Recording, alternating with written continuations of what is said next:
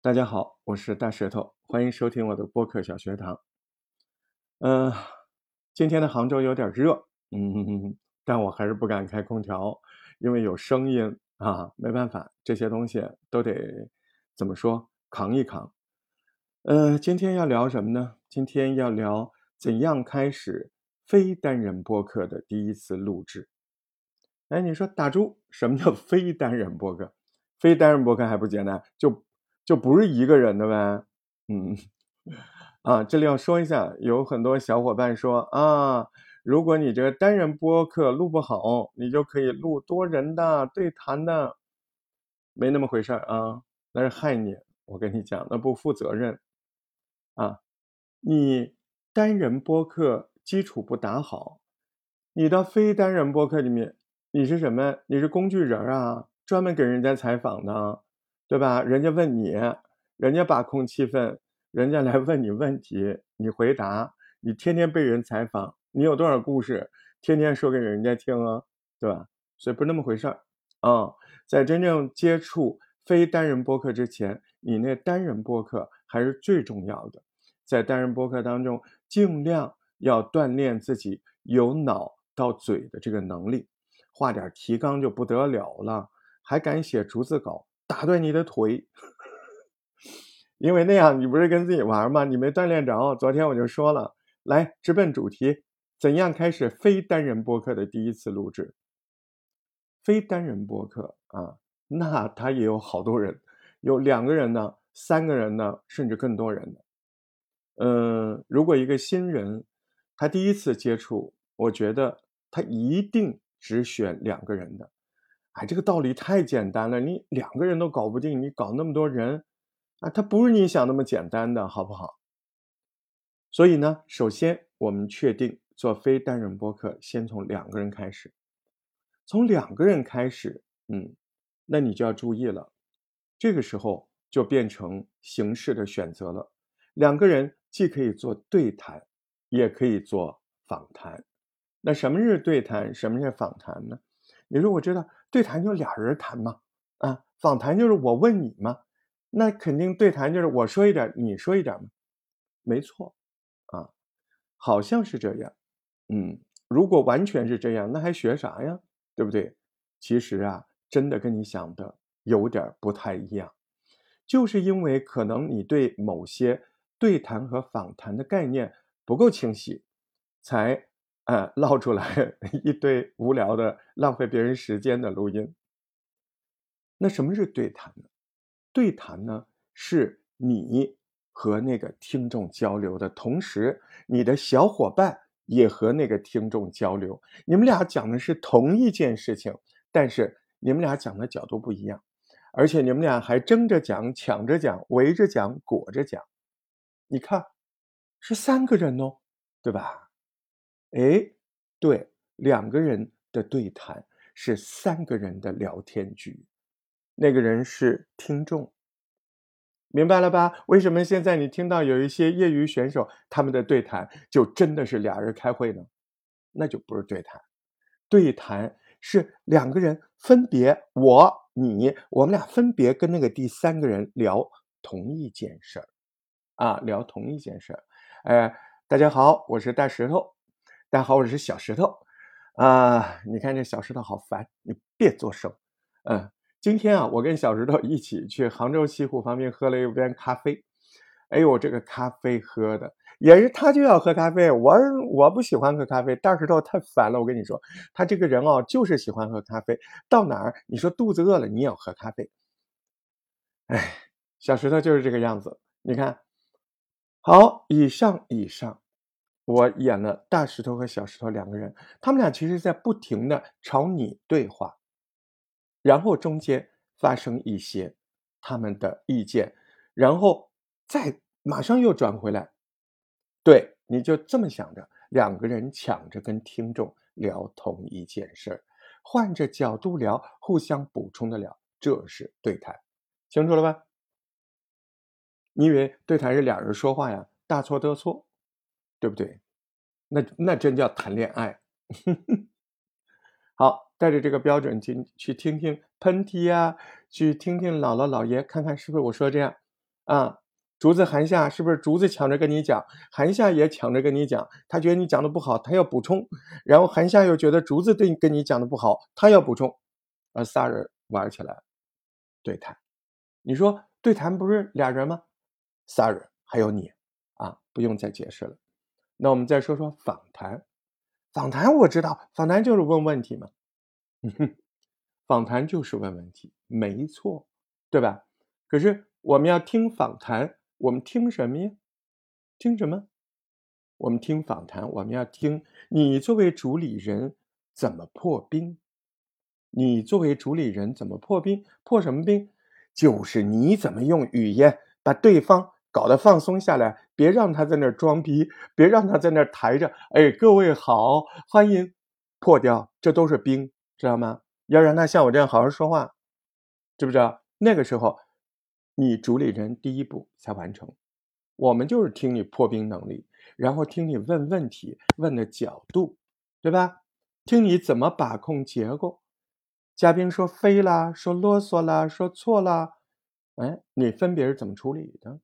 这是听对谈，对不对？那怎么开始呢？访谈对谈都说清楚了，怎么开始？也要不同的开始。对谈，你找人就不一样。你得找稍微熟悉的，你得找起码我刚才讲这些理论，他稍微知道一些的，对不对？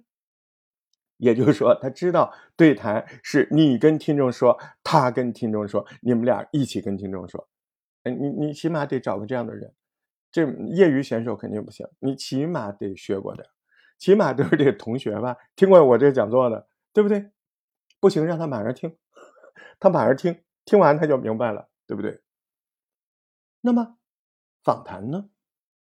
啊，访谈你得找有故事的人啊，他不一定知道博客是怎么回事他最好不知道博客是怎么回事真的，一点都没骗你，那样他才自然呢，对不对？你就跟他说我们聊天，问你几个事儿啊，这是找人的对谈跟访谈不同啊。那找完人对谈的话啊。你就得找好话题了。我们今天要先聊什么呀？后聊什么呀？哎，你跟他之间，你们俩要开个小会，把这个先说什么，后说什么，一二三四五啊，多少条列好，在每一条里面，哎，这个这个呃对谈的提纲最好把那个一二三四五写在纸的正中间，很有趣的，真的写在纸的正中间，然后左边是你，右边是他。哎，我们说番茄啊，那我说番茄的营养价值，嗯，可以。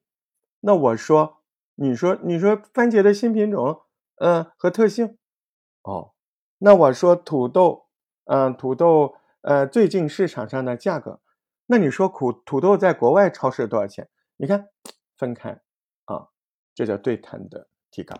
对谈的提纲，双方都是充分的，呃，商量。呃，找好什么呀？找好分工互补的角度，这是关键。就是，呃，我知道，第一，我知道，嗯，我们要先说啥，后说什么。但是，你这里面最重要的是，我说这件事儿的正面，你说这件事的不一定是反面啊，是哪一面？你们得不一样啊，角度。他具象，那你就情商，对不对？都可以啊。他理性，那你就感性。这是对谈，对谈的分工。那访谈呢？访谈你就累喽啊！访谈你得充分的了解这个人啊，看看他有没有社交主页、朋友圈，对不对啊？他如果是演播爱好者，看看他主页，他最近在干嘛啊？他如果是个什么什么，反正你就要想到互联网上一切手段去了解他这个人啊，最近都在做什么？为啥？要不然你没有话题，你待会儿跟他套不住。你说我不就是要问我问那几个话题吗？你想的太简单了。你想要跟人家熟悉，想要营造破冰的感觉，你得提前准备好多好多关于这个人的了解，这叫做功课，对吧？那再然后呢？再然后你得做个阴阳合同。什么叫阴阳合同？啊，我觉得可能很多熟手就知道，哎，那就是呃 A B 提纲，也叫 X 提纲 Y 提纲，嗯，什么意思啊？还阴阳合同，还 A X Y 提纲？对你不能让你的来宾啊，一看那提纲那么多，要不然他开始演，要不然他开始背，要不然他开始作妖，反正就各种不自然。你不能给他那么多，你顶多就是给开会似的啊，一一一条五六个字，然后五六条行了，就是给他大概一个顺序啊。比如说，我先聊聊你的这个家庭情况，再聊聊，再说说，我会问你的这个工作最近的具体内容。嗯，第三点我会说说，哎，您的母校是哪？啊，第四点，你在考大学之前紧张吗？嗯，第五，你在大学里面难忘的生活，顶多五六条。那 B，阴阳合同，这个阳的，那阴的呢？阴的，你为这五六条准备个五六十个问题。你说我没听错吧？对，一点都没听错。你想要好的访谈，你必须得这么做，你得充分的准备。嗯，走上来就跟他说：“嗨，你好，哎。”你们家圆圆最近还好吗？放暑假了啊！来宾马上就懵了，哇，他都知道我女儿圆圆，他知道，他马上就给你，他就没有采访的感觉了，你知道吗？他马上跟你说：“哎呦，放假嘞，在家里打水仗，我都烦死了。”小孩们这时候就哎开始了，马上一句话就破冰，对不对？所以无论是访谈还是对谈啊，那都是需要一点心思的。哎，那继续说这个。访谈里面啊，访谈听什么？访谈听你破冰的能力，对不对？访谈听什么呀？听你对这个整个话题节奏的把控啊，你会不会问人家说话的时候，你会不会捧哏儿？嗯嗯，对，哎是啊，嗯好的，这是捧哏儿，对不对？你不要捧的跟相声似的，抬着捧。嗯嗯，对，那是舞台。哎，但其实道理也差不多，你只要做的稍微自然一点，不就行了吗？嗯，哎，是好，对，是是，这不就生活了吗？对吧？道理是不是一样的？一模一样啊。访谈，听问问题的水平，破冰的水平，听你掌控的水平，啊，听你这个遇到特别问题的怎么处理的水平。你说大石头。我知道了，我去做个访谈，我不用考这些，我让别人访我，你滚，对不对？你跟你没有共同语言，你来干嘛？人访谈听的，听的就是你要做主理人，你问问题，你掌控的水平啊，对吧？好，访谈对谈，找合适的人说合适的故事，用不同的方式营造同样还原生活的感觉，并且非常有听感。那就是一个非常棒的非单人播客，加油！嗯，大石头在杭州向你问候，祝你的夏天别像我这么热。啊，录了十几分钟，我得换去换个内衣。